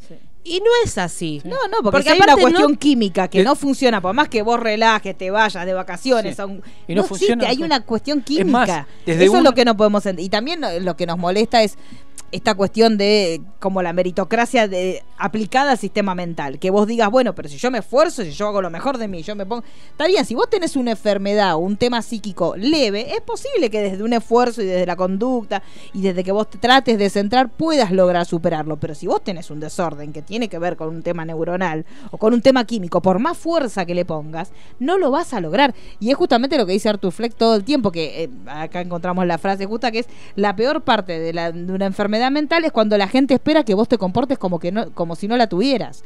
Y es la realidad. Lo que pasa con, y nos pasa a todos, porque todos tenemos una persona cercana que está atravesando un momento difícil en cuanto a su salud mental, y hasta nosotros mismos nos reconocemos dándole consejos, pero dale, probá, dale, hace fuerza. La realidad es que no pueden hacer fuerza. Exacto. Y si tiene un sistema médico, como lo vemos en, en la película, tan enquistado que no, que es, es como ir a cumplir el, el rito de ir a un lugar y hablarle a una persona que ni le importa, a todos también nos ha pasado que cuando vas a, atenderte con un psicólogo, muchas veces vos te decís, este tipo no me está ni escuchando. Porque la realidad es que no te está escuchando, porque por ahí él está pensando que en 10 minutos entra otro, que después va a entrar el otro, que cuántas personas va a meter. Entonces, hay toda una corrupción en el sistema de salud mental tan terrible que termina co- convirtiéndose en algo automático y tanto para Arthur sí va esperanzado a cada una de las entrevistas, pero él se da cuenta que nunca pasa nada. Y si vos me preguntás si tengo algún pensamiento negativo, y Arthur dice, yo tengo todos los pensamientos negativos, no tengo alguno, son todos negativos. Entonces e- es como que el, el sistema tampoco está preparado para dar cabida a esta gente que está como la situación de Arthur Fleck. Y menos los que tienen alguna manifestación física, como es el caso Exacto. de él. Claro. Porque es como que a la depresión, es, ay, no, está triste, salí de la cama, dale, dale. No. Desde una gripe. O sea, vos te, te engripás y sí o sí tenés que tener una, una semana de cama. Pero no, al otro día vas a trabajar porque está estipulado que es una gripe. más. Claro, pero, pero la enfermedad mental es peor que Peor- eso. Por eso digo, Porque- hasta una gripe te, te- te condiciona lo social. Sí, sí, que vos sí. si no podés decir, hago cama una semana. Claro. Pero Y la enfermedad peor, mental no, claro. y un, y un- No y depresivo en, en un círculo, o sea, en el caso de Arthur Fleck, bueno, él, él tiene un trabajo, entre comillas, que aparte todo le sale Sí. mal, este, pero la realidad es que tampoco podría estar inserto en una sociedad con un trabajo normal. Porque la situación que tiene tampoco se lo permitiría. Entonces, ¿Qué es hay- lo que pasa en una escena cuando va a un hospital de niños? Claro. Cuando él quiere. Ay, Dios santo, Yo estaba tan contenta. ¿Cuánto duró la felicidad del Nada. hospital? Dos segundos. Dos segundos. Bueno, pero también, eh, y hay un análisis muy lindo que hace Todd Phillips, que ahora también salió. Hay varios videitos que los pusimos en, en el hilo de, de spoiler. Que hay un video que él dice que lo que él quería mostrar en esta primera escena, que lo vemos a él maquillándose, donde están todos este eh, El resto de preparándose, payasos, el resto de los payasos, y que él quería trabajar en ese momento en cómo eh, trata Arthur Fleck de meterse en ese personaje cuando se empieza a pintar, este, cuando trata de forzar esa sonrisa que, que le cuesta, cuando se le cae esa lágrima, esa escena es... Todas las que se ríe es tremendo, porque vos sabés que se está riendo, pero está sufriendo. Está y en sufriendo y no realidad es una enfermedad, digamos, más allá de, de- de que él trabajó, es una enfermedad real que se llama epilepsia gelástica, que es una risa patológica que también si se pueden investigar hay videos de personas que, que lo sufren, lo padecen en realidad. Y, y es tal cual le pasa con Arthur, digamos, se nota mucho el laburo que hizo Joaquín de realmente, digamos, meterse de lleno en Sí. cómo padecen esto. Y es muy del estilo del síndrome de Tourette, o sea, Sí. de la nada se lo puede despertar. Y a mí me mataba esa, porque digamos, era como la risa que desde afuera se le, se le cagaba. Bueno, al principio Sí. cuando Con la señora. con la señora, yo la verdad en ese momento ahí sí odié a alguien, pues yo a esa señora la odié. Sí, sí. Porque estaba con la cara como diciendo, uy. Y vos decís, pero señora, le está diciendo que tiene. Exacto. Sí. Aparte, está- no estaba haciendo algo malo. No. en ese momento. Pues la risa que no la pudo contener.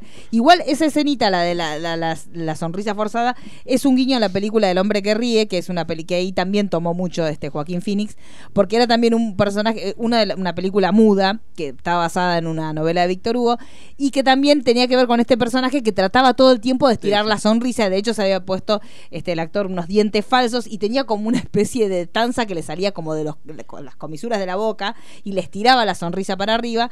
Y tenía que ver con esto de forzarla, porque esta cuestión de que también más adelante lo vemos. Cuando él va a ver al pequeño Bruce, que lo primero que hace es meterle los dedos, que yo, Dios santo, pues esa escena filmada magistralmente, pero cuando no ves qué, le, qué es lo que le está haciendo Bruce, yo estaba, ay Dios santo, ¿qué Ay, le Dios, está ¿qué haciendo está haciendo? Ay, por favor, que le hace a la De repente nene. lo peor. Claro, y bueno, después dije, bueno, está bien, le estaba haciendo una sonrisa dentro de todas las cosas que se me ocurrieron. Dije, bueno, no fue para tanto. Pero bueno, tenía que ver también con esta cuestión de forzar la sonrisa, este, a una, que es lo que básicamente le está pidiendo a la sociedad, Sí. Artur Fleck, que todo el tiempo él fuerce esa sonrisa, aun cuando se le caiga una lágrima, porque no tolera más, pero es lo que le estamos pidiendo siempre a los enfermos mentales y más aún a los que están depresivos, es esta estupidez que todo el tiempo el alentarlos a que seas feliz, a divertirte, pasala bien. ar- Bueno, no. sí, y, no que también, digamos, que te querés. Sí, no, y además, si querés, te corres de, de, digamos, de lo que es la salud mental. Y en realidad le piden a las personas todo el tiempo que no se conecte con las emociones y seas. O sea, siempre tenés que ser feliz y todo lo tenés que hacer bien y siempre tenés que estar de buen humor. Y no es así la vida. Uno se pone mal humor de la nada, uno se puede poner triste de la Sí. nada. Es que y no uno todos. puede ganar, o sea, más allá de tener un padecimiento mortal, eh, mortal, perdón, mental, Sí. digamos, hay una cuestión social de éxito, viste, el éxito, la felicidad. Sí, No puedes estar mal. Exacto. claro. Y ¿De ahí- qué te quejas? No puedes estar mal. Claro, sí, sí, pero por eso digo, eh, y acá es donde yo valoro muchísimo el esfuerzo de DC, y para mí esto va a ser una película que siempre va a quedar como, lo, ah, por lo menos hasta ahora, lo mejor que vimos de DC. Ojalá Porque- que sirva para que, que- que Sí. tiene que ir por ese lado. Sí, y también para que no... no solo de C, sino el cine, de que se atreva Sí. un poco más a, a, a ser un poco más crítico. A contar historias. Porque está ¿eh? buenísimo, digamos, lo, va, lo que siempre se habla, la ficción no viene a educar. No, obviamente, la ficción no tiene la obligación de educar. Pero Pero, si lo hace- generar esto está Sí. muy bueno, que te obliga Pero- a tener que pensar está buenísimo. Pero en, en el caso actoral, digamos, cuando yo decidí es- estudiar teatro, fue después de ver la película Ben and June de Johnny Depp, Mm, que él hace de como un, pseudo Buster Keaton. Sí. Salí enloquecido de esa Claro. película y dije, voy a estudiar teatro.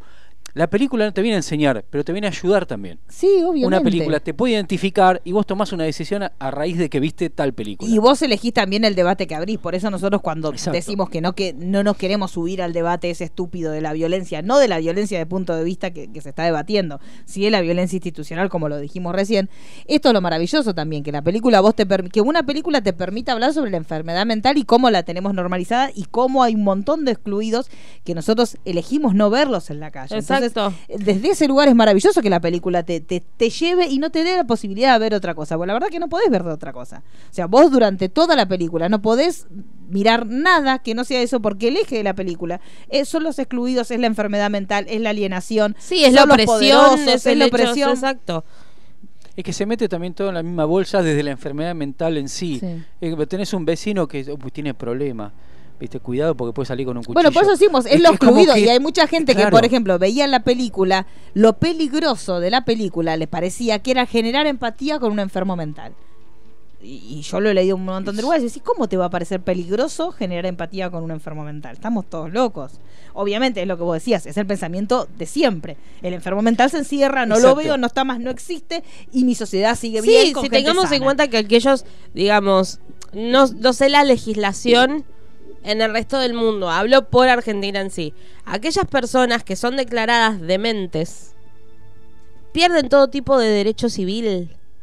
Entonces ya desde la base ya te muestra, ¿entendés? Lo que es un ciudadano y lo que no es. Lo que no es normal se encierra. Y así se puede, digamos, extrapolar no solamente a la salud mental, digamos, si vos te pones a hacer un recorrido histórico, lo tenés con respecto al racismo, lo tenés con los extranjeros, lo tenés con la diversidad sexual, lo tenés con una cuestión de género. Entonces, digamos, para mí el tema es que incomoda porque te, te dispara para muchos lados. Si bien, digamos, la bajada es de lleno con la salud mental, Sí. te dispara. Porque tiene que ver con un sistema opresivo, un sistema que te lleva al extremo, un sistema que está en crisis, que en cierta manera, si vos te lo pones a analizar, es lo mismo que está pasando en muchas sociedades. Sí. Y sin ir más lejos en la nuestra, Sí. donde un Eh, sistema pero- que cada vez oprime más y hace que cambia el humor de la gente. Por más que uno sea bueno, ponele, decís, bueno, yo soy bueno, no tengo ningún padecimiento mental. La situación te lleva a extremos de estar más irascible, de estar más cansado. Imagínate personas que no están bien, que tienen otro padecimiento de base. Sí. Es que ese es el problema que, que- que lo que saca esta película. O sea, gente que tiene miedo de empatizar con un enfermo mental. Es una locura. Perfecto. Ahora, Es una locura que sea un valor, no, no- que, que sea un valor que vos quieras inculcar, no empatizar. pero seguramente mucha de esa gente por ahí le gusta Pink Floyd. El líder de Pink Floyd tenía problemas mentales. sí. Y no, Sid Barrett es un genio. ¿Cómo lo sacaron de la banda? Bueno, porque también hay una cuestión de eh, si vos vas a buscar el- el- el- la persona con un tema mental, pero que es pintoresca. Exacto. Eso está bien. Eso está pero bien. Es lo Es que, arte. que Es es lo arte. que Ayuda estaba- con su arte. Claro, que es lo que estaba que lo que dice Artur Flex. Si a mí me ven tirados en la calle, me van a patear. Exacto. Y es la realidad. O sea, también pasa que determinados personajes te hacen que esa enfermedad sea pintoresca. Por ejemplo, cuando hablamos de desórdenes mentales, cuando hablamos del Asperger, que tiene un montón de costados pintorescos, por ejemplo, cuando vos hablas de Sheldon de Big Bang Theory, tiene un costado pintoresco porque, uy, mirá la relación.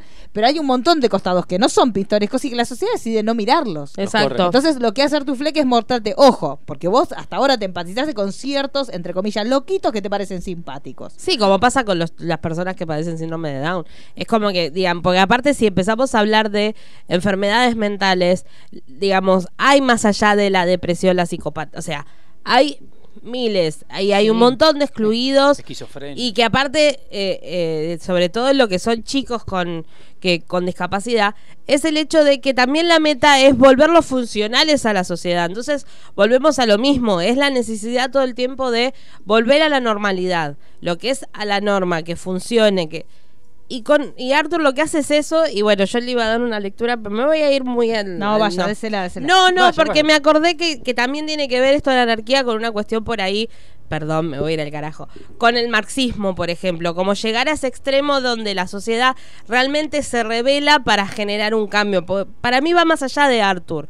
Igual también está la lectura del que pueda haber de decir, pudo haber flasheado todo. Sí, eso Porque también esa es otra de las lecturas que está circulando, de que en realidad todo es una cuestión de su padecimiento mental, donde él en realidad estaría en el hospital internado, que lo único real sería el final con, con, Con la con la psicóloga. médica, y que todo lo demás, para mí no, pero bueno, Para es la lectura que le da. Pero una tiene teoría. que ver con eso, de que en parte los cambios estructurales y sociales tienen que ver con una cuestión de que las masas salgan Sí. a tomar, digamos, el poder por sus propias manos para poder revertirlo. Sí, la dictadura del proletariado, chicos, que venga Sí. ya, vamos.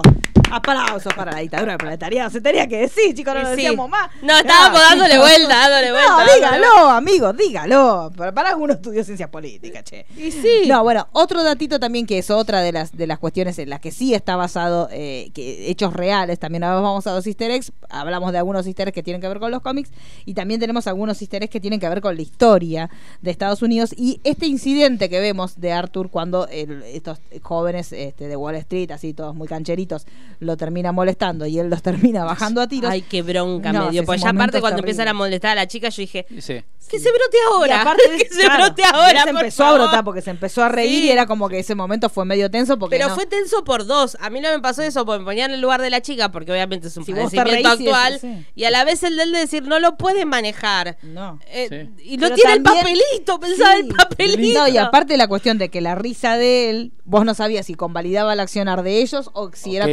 Con ella. Entonces había un momento como que está muy bien, está muy Está bien muy bien trabajado hecho. en la película, que esta risa nerviosa de él, que a él le surge cada vez que ve situaciones de conflicto, no sabía si convalidaba el accionar de ellos que estaban molestando a la chica o si era empática para con la chica, era bueno, trata de correr que yo, yo A mí la esas- banco. las escenas cuando se ría así a mí me, me destruían por Sí. dentro. Y otra vez se lo decimos, chicos, véanla en el idioma original. Sí. Porque justamente laburo- trabajó cinco meses viendo videos de gente con esta patología para que Para ustedes la ven doblada por Juan Carlos. Más allá de que obviamente Obviamente Juan doblaje- Carlos debe haberla trabajado muy bien. Pero no como Joaquín. Pero, Pero el no. tema es que es, es- es- es eso, es el hecho Sí. de que vos ves que no lo puede manejar y está sufriendo. Sí. Y en teoría está feliz. Claro. Porque la risa está asociada a la felicidad.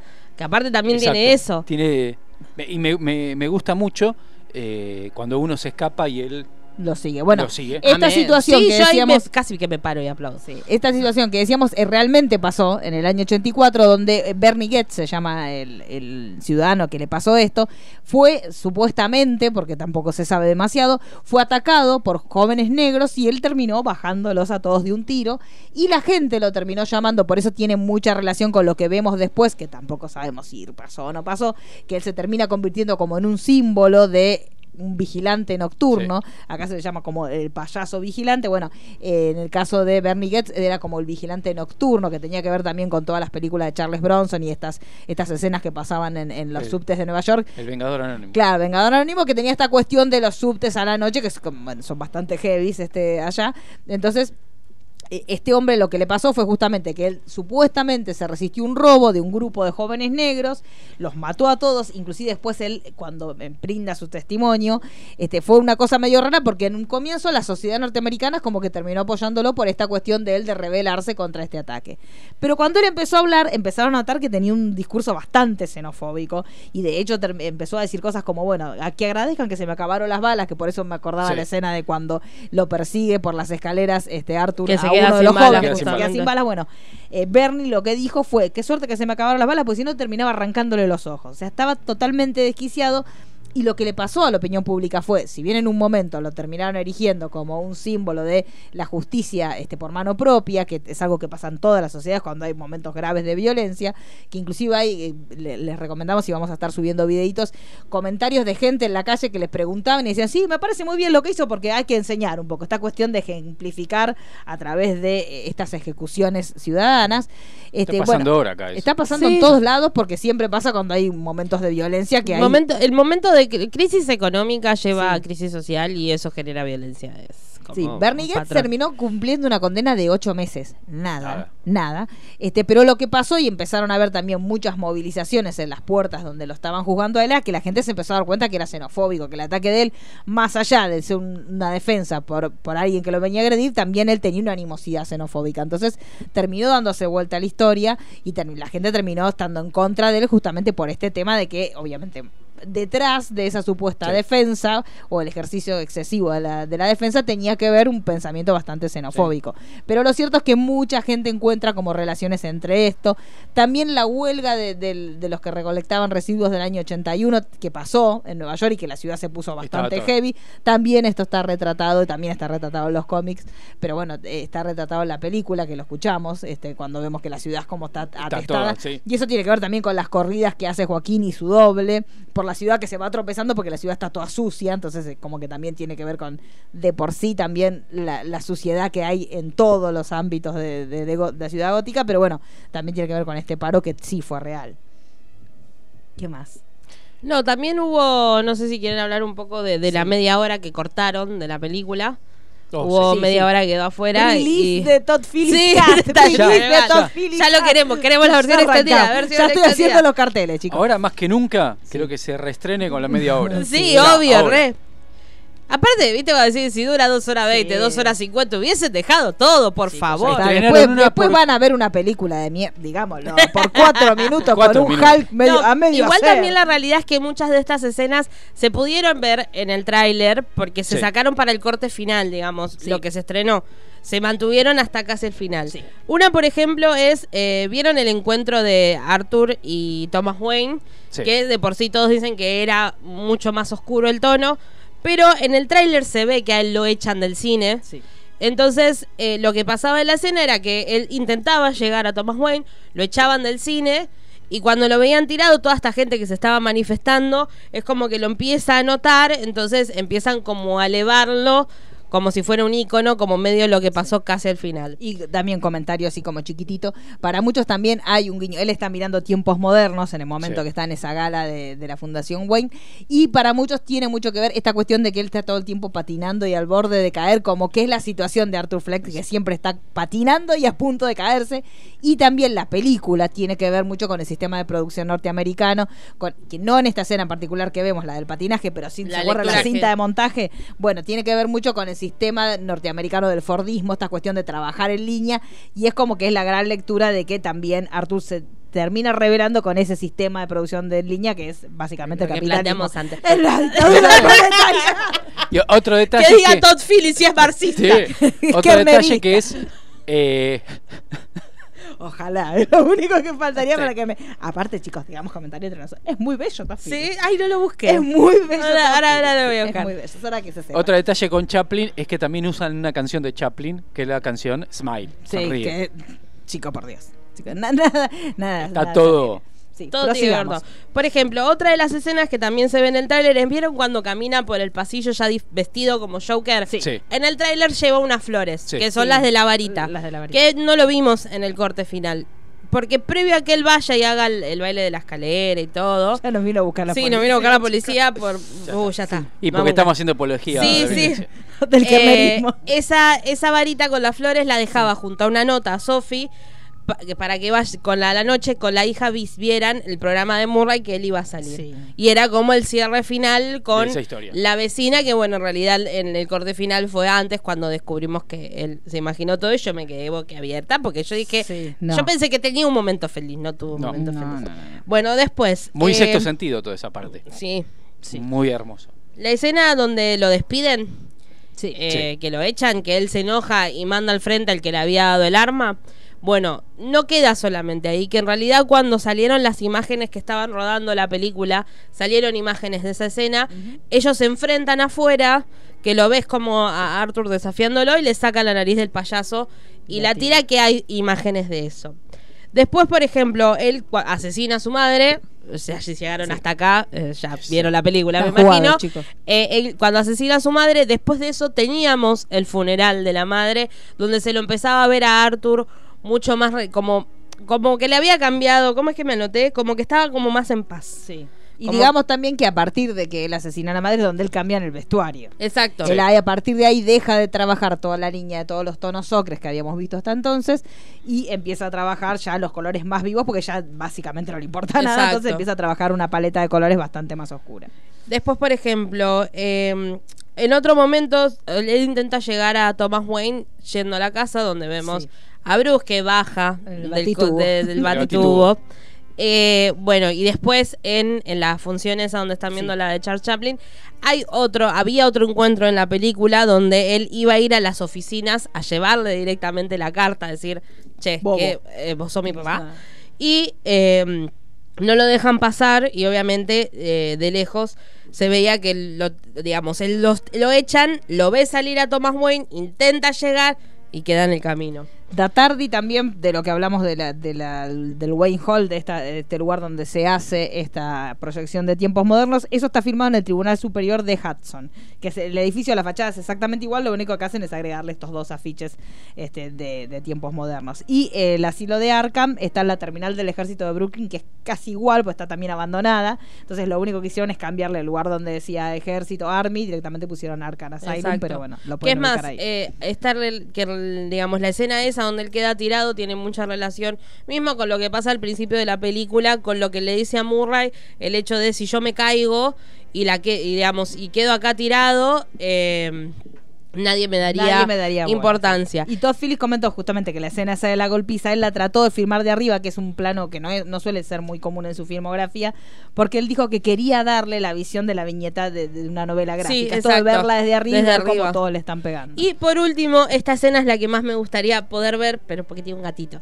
Resulta que eh, durante toda la película, Arthur Fleck tiene un gato, que el gato siempre lo está mirando todo el tiempo. Lo Y único que en un momento, y en un momento él empieza como a hablarle más al gato, y después de que pasa la escena donde asesina a Randall, Sí. en la casa es como que el hay un plano que el gato se lo queda mirando parado delante de una ventana y en la ventana no hay reflejo del gato. Entonces Ay, sería como no. un primer indicio de que él se va imaginando todo y él abría la ventana para que el gato, igual ahí yo ya me hubiese enojado, pues yo no soy madre que deja salir a los gatos. Le abre las ventanas para que salga el gato y como un símbolo de que se liberaba y empezaba toda esta cadena de, de lo que pasa en, en el final de la película. Si alguna vez saldrán, no sé, pero No todas sabe. pintan como muy hermosas. Sí, sí. Ojalá, También, ojalá. otro dato, si quieren buscar, pues las locaciones son hermosas como están hoy, son hermosas. Eh, Más allá del trabajo que hizo Todd Phillips después.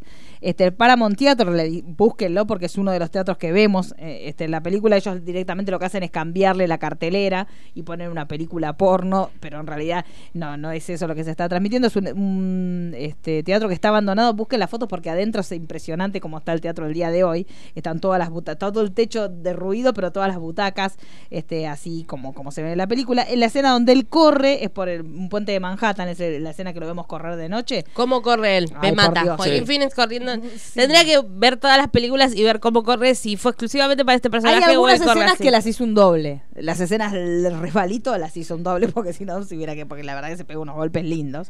Sí, no, no, no, pero me mata. Cuando corría, ahí respiraba yo. Cuando Sí. corría, me gustaba verlo correr. Era como que corría muy particular. cualquier Sí, forma, sí, chicos, sí. lamento decirlo, me gusta verlo de cualquier forma.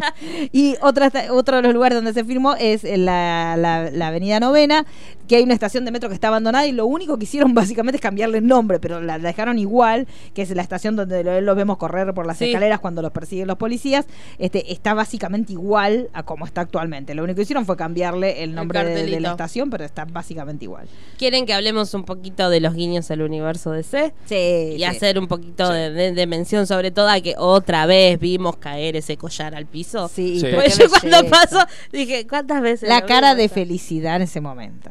Sí. Sí, sí, bueno, a mí me gustó cuando dije, bueno, listo, metimos, e-", porque la verdad que nadie. Sí, yo no pensé que venía. Cuando vi, o sea, una parte mía le re gustó y otra fue dije, pobre Bruce Wayne, ¿cuántas Sí. veces vimos que le mataban a los padres? No, y aparte me no gustó- tiene paz. Bueno, y aquellos que somos fanáticos de, de todo el universo de DC, pero también en las series, esta semana también vimos el, el collarcito. Sí, por Basta, eso. chicos, No, por y lo que me gustó que eh, en la película de Tim Burton, el que mata a los padres es el guasón joven. En esta oportunidad es alguien con la máscara de payaso. Exacto, en O sea, medio es de esta guiño. generación, por eso. Exacto. Y en, En medio de la anarquía de la dictadura. El, el actor que hace de Thomas Wayne, él, eh, hizo una entrevista después del, del estreno y él comentó que para él sí Thomas Wayne es realmente Sí, el padre. De, de Arthur. Que, digamos, él cuando lo, lo vio, es como que en su cabeza durante el rodaje mantuvo que era el padre, porque aparte él había sido uno de los que ayudó a que termine internada eh, Penny, la madre de, de él, y eh, le fue a preguntar al director, che, ¿qué onda esto? Y él le dijo, bueno, hay que encontrar también una lógica, entre comillas, para explicar por qué hay tanto odio desde Joker a Batman. Sí. Entonces, digamos, como que le gustó construirlo por ese lado, ya que mandó todo. Claro. dijo, Mandó- Y que Y a digamos mí que me también el Joker mucho. tiene, tiene muchos orígenes. Entonces, Sí. También el, el chiste del Joker es justamente ese, que tiene muchísimos orígenes y que nunca se sabe exactamente por qué lado viene. Y cada vez que él cuenta sus orígenes, los cuenta Los distintos. cuenta distintos. Entonces, Exacto, entonces tranquilamente puede ser eh, él padeciendo y sus El multiverso de Arrow metido Es en la cabeza de Arthur. un yo no lo veo así, pero un amigo me dijo que este Joker tranquilamente puede terminar siendo el Jack Napier de la película Mm. de Barton. Sí, sí. Tranquilamente. No lo veo así, porque Bueno, me pero parece puede ser. totalmente distinto. Pero Puede ser, pero puede ser como, o sea, en realidad lo que nosotros vemos es como que es un inspirador de la anarquía y de la re- del hecho de que se rebelen los excluidos. Sí. A partir de ahí puede salir cualquier cualquier, cosa. cualquier cosa. Eh, ¿Alguno de los eh, easter egg, Sí. digamos, de la tipografía del programa de. Murray? Es la tipografía de Batman, la De serie la animada. serie fue aparte de la serie animada más exitosa que Sí. tuvo. Bueno, ya lo mencionamos, eh, Bruce Wayne, eh, Sí. niño, eh, está jugando en unos jueguitos y baja por el batitubo. Sí, o sea, bonito. clara alusión a, a la, a la serie de A los la serie 60. animada de los 60. Eh, él, ya también lo mencionamos, el enano, que es una clara alusión a los Bueno, aparte ayudantes Tom- de- de el actor que hace de Thomas Wayne justamente actuó en una de las películas de Nolan de Batman. Sí, también. Eh, la doctora de, de Arthur tiene, el nom- tiene un nombre en homenaje al creador de Batman. Sí, a Kane. Consulta sobre eso, porque yo tengo Ay. como una duda existen no existencial, exagerada. Exagerada, siempre, siempre exagerada. Nunca inexagerada. Exacto. Porque yo es como que en un momento, y sobre todo investigando, sería la doctora del final, sería la misma que al principio, pero mayor, o es otra. Porque si es la misma del principio, pero mayor, quizás él siguió toda la vida el tratamiento y realmente sea Y algo que está, eh, eh, digamos, en su cabeza mientras está internado. No sé, eso es como Sí. que fueron cosas que leí y dije, ah, pará, puede ser. Y no, no llegué a escucharle el nombre de la, del, del final ni nada. Ya estaba muy. Estaba Era abrumada, mucho. chicos. Era como mucho. Solamente pude ver. Mira, tiene canas. Para mí era la misma. pero Eso, tenía a mí sí, canas. es una negra con canas. Sí, sí, sí, sí. Eh, ella se llama Debra Kane, y es un Kane. homenaje a, Sí. a Bob Kane. Eh, a ver, también hay un guiño a la película Batman vs Superman, que se transmite la película Excalibur, Sí. que es el como pequeño guiño, así muy tirado a los pelos, pero está. O sea, Sí. también está el guiño al universo. Eh, este, digamos, no está oficializado. Este, es el- por lo menos lo que vi yo, lo que me pareció a mí, cuando Arthur llega al programa de Murray, Sí. lo presentan y él va caminando para sí, sentarse. Es el guasón de César Romero. Sí, puede ser. Para mí es el- es- lo vi al guasón de César Romero. O sea, tiene todos los gestos de ese guasón. Sí. Igual a mí me hizo, de apreciación personal, a mí me hizo acordar más a Jack Nicholson en algunas cosas. Sí. Sí, también, también, Ay, también. No, no, pero en esa escena digo nada más, ¿eh? Digamos, de la manera que él está caminando, de cómo. Bueno, se mueve, eso está, es eh, justamente es una escena que hay en una de las versiones También. animadas. Animadas. O sea, De- digamos, si bien no pertenece El al regreso canon. del Caballero de la sí, Noche, parte 2. Exacto, si bien no pertenece al canon, está bueno porque tuvieron el cuidado de poner un montón de condimentos que para el fanático de DC estaba buena porque era como un mimo. O sea, te Sí. estoy tomando un personaje de tu universo y si bien yo quiero contar otra cosa, te hago estos mimos y te pongo estas referencias Sí. para que.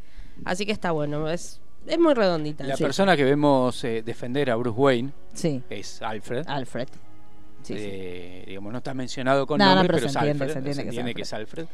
Eh, después eh, hay más. Al universo cinematográfico, sí, obviamente ya lo dijo Todd Phillips al momento de empezar este, la película, eh, a empezar la, la filmación de la película, que él se iba a inspirar mucho en la obra de Scorsese, así que les recomendamos que vean El Rey de la Comedia, porque El Rey de la Comedia, sobre todo la escena, hay una- la escena final, esa corridita en el pasillo, es idéntica al cierre Sí. de Rey de la Comedia. Y de hecho, El Rey de la Comedia eh, tiene una similaritud importantísima, porque esta cuestión de que esta supuesta amistad, que el personaje que en su momento hacía un De Niro joven, este, con el personaje de Jerry Lewis, Jerry Lewis Sí. en plano garca, que es una cosa hermosa para aquellos que yo soy muy fanática de Jerry Lewis, pero me gusta verlo cuando estaba en, en otro tono, porque Sí. la verdad que uno estamos muy acostumbrados a verlo en el tono payasesco y feliz, pero acá en el personaje en el Rey de la Comedia es un personaje súper amargo, amarrísimo.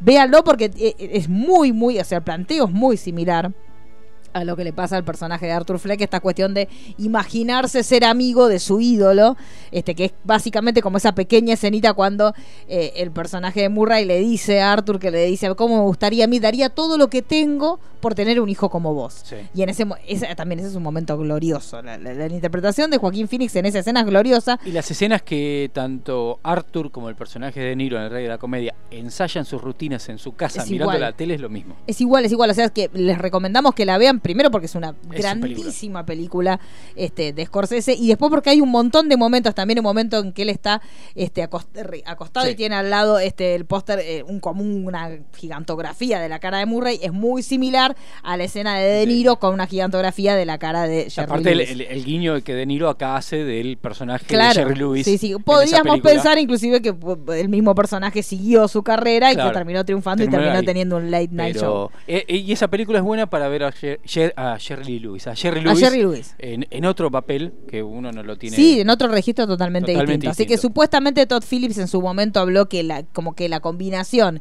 entre Rey de la Comedia y Taxi Driver venía a ser lo que terminaba mostrando Joker y tiene Sí, bastante, tiene- bastante tiene de mucho, real.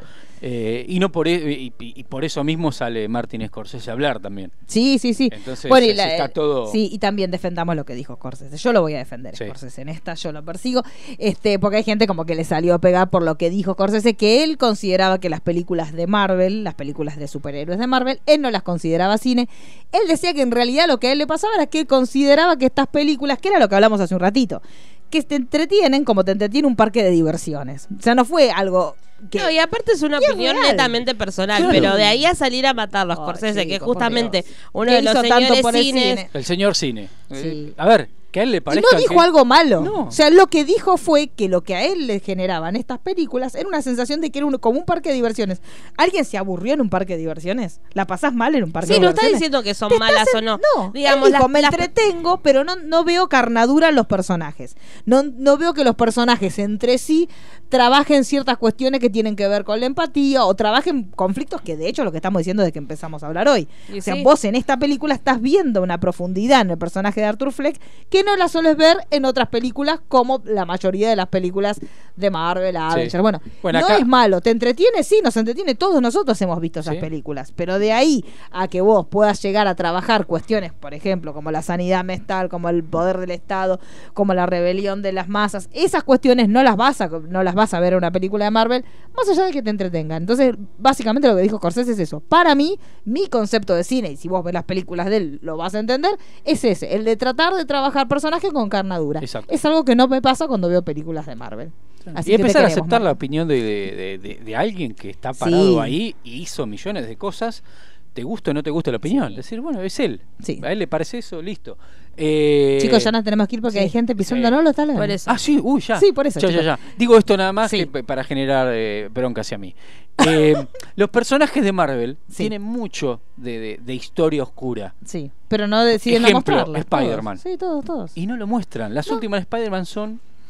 Por eso, para bueno, mí es una nada. postura que toman ellos Exacto. y está perfecto, pero bueno, en este caso nosotros eh, somos Team Scorsese. Por eso, igual para cerrar.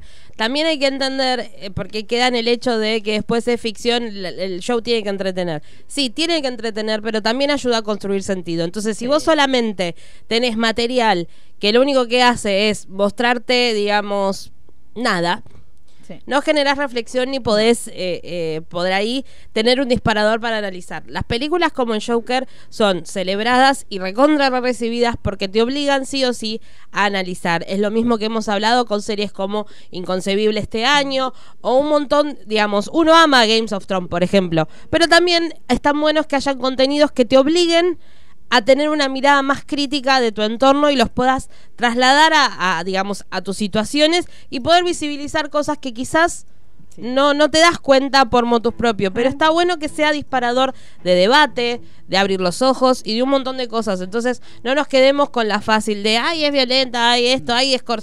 Está buenísimo entretenerse Y- como está buenísimo tener contenido que te obliga a pensar. Sí. Y, y puede haber una película como yo que haga las dos cosas, que sea una película masiva, que la gente la vea, que la gente la disfrute y a su vez le invite a reflexionar sobre cuestiones de la sociedad. Entonces eso es lo que nosotros celebramos, que puedan pasar las dos cosas, Exacto. que no es imposible, porque siempre No, está no la es dicotomía imposible. de algo que sea masivo y algo que te invite a reflexionar. Exacto. Bueno, eh, Todd Phillips pudo hacerlo. Exacto. Y eso que había dicho que no era para todos. Ay, para todos. Sí, para- sí. Bueno, mi nombre es Mariano Core, arroba mcore71. Mi nombre es Marisa Cariola, arroba Cariolita. Mi nombre es Dani Failias, arroba Dani Failias. Todo lo que estuvimos hablando hoy puede leer los artículos que están en spoiler y también en el hito que vamos a seguir haciendo en estos días. Así que nos vemos en el próximo en Perdidos en el Tiempo. Veremos, veremos de qué vamos. Sí, estamos, ya tenemos viendo. Sí. Prepárense, algo, algo de llanto parece que va a ser. No queremos decir nada. Ya, ya estuvimos llorando una, vamos a llorar de vuelta. Hay que llorar. Yo ya empezó octubre, lloren, chicos, llorar. Lloren, chicos, lloren. Nos vemos en la próxima. llorar, llorar. Smile, though your heart is aching. Smile, even though it's breaking. When there are clouds in the sky, you'll get by if you smile. If you just smile.